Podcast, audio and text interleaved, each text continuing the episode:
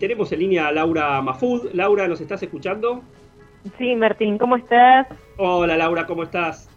Muy bien, muy bien, en este Día del Amigo prácticamente primaveral, aunque algo húmedo también.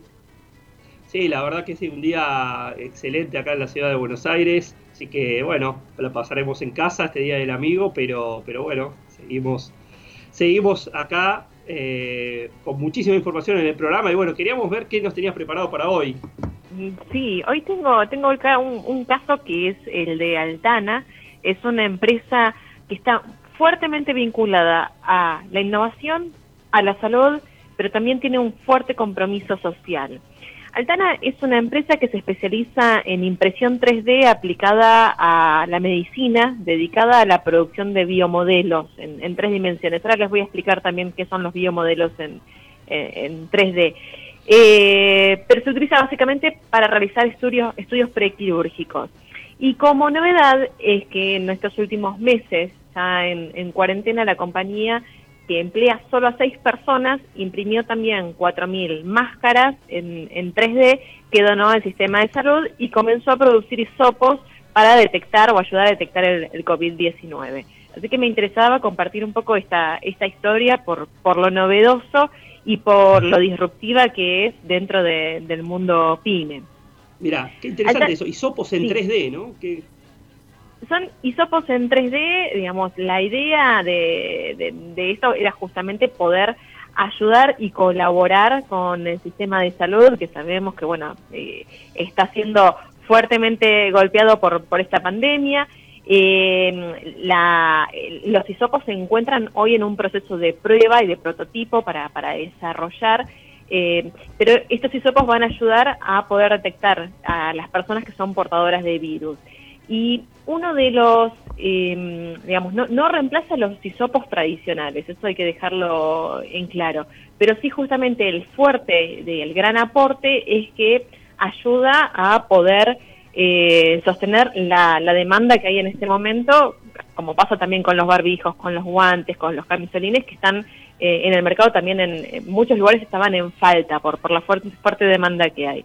Eh, y lo, lo que es lo uno de los puntos a favor que tiene este tipo de desarrollo de hisopos es la, cantidad y la rapidez con la que se pueden hacer. Así que bueno, de todas formas todavía está en, proceso de, prueba de prototipo, están esperando la aprobación, pero bueno, una de las ventajas era esto, se pueden producir hasta 650 por día con una única impresora en 3D. Eh, y en el caso de, Altana cuentan con tres máquinas, para esto sí que podrían llegar a ser 1800 por día. Bien, Lau, te, hago un comentario. Pablo te saluda, ¿cómo andas? Sí, Pablo, ¿cómo estás? Está bueno el caso también teniendo en cuenta que seguramente la empresa eh, cambió un poco, su, no su modelo de negocio, sino su producto en sí, ¿no? Este, habrá tenido que, implementar una suerte de transformación interna en función de, de, mostrar mayores niveles de adaptabilidad para lo que el mercado está demandando hoy por hoy. Sí, eh, quizá sobre todo en, lo que fue la, fueron las necesidades de estos últimos dos meses. Eh, el caso de Altana nació, es una empresa eh, jovencita, nació en 2018 y partió de una división del grupo Alcal, que básicamente se desarrolla en tres ejes, comercio internacional, energías renovables y agronegocios. Jorge Domaral, que es hoy el presidente de, Altana y es el fundador, estaba convencido de que eh, esta nueva modalidad de impresión, la 3D, iba a revolucionar los procesos de producción, de logística, de comercio, pero también eh, en la medicina. Así que, digamos, él fue eh, quien, quien puso la semilla de tenemos que ir para este lado y tenemos que ir hacia el desarrollo de los biomodelos en, en 3D apuntando a la medicina. Ahora, en estos últimos tres meses, digamos, las, eh, las necesidades quizá del mercado, como, como bien decías, estaban también en otro lugar y también había una necesidad de, ayuda y de apoyo social. Ellos al contar con, con las impresoras, una de las, de, de, las acciones que, hicieron rápidamente fue poder imprimir las máscaras y donarlas al, al sistema de salud. Hicieron creo que les, les llegué a decir 4.000 máscaras y donaron a diferentes hospitales como el Garraham, el Pirobano, el Álvarez, el, el Argerich, la Trinidad, del Hospital Gutiérrez, la Maternidad Sarda.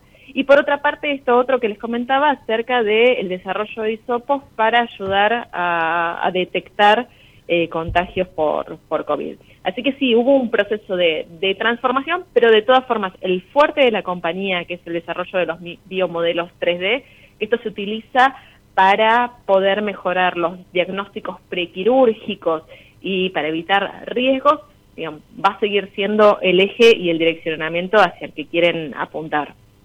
Bien. Laura, ¿y hacia dónde va la compañía? ¿Qué proyectos tiene en mente? ¿no? Teniendo en cuenta que seguramente es un sector eh, dinámico ¿no? por la tecnología que, utiliza. Sí, eh, es muy dinámico. O sea, ahora el corto, el cortísimo plazo es eh, la, certificación del ANMAT para poder empezar a, operar ya con, estos hisopos en, en 3D.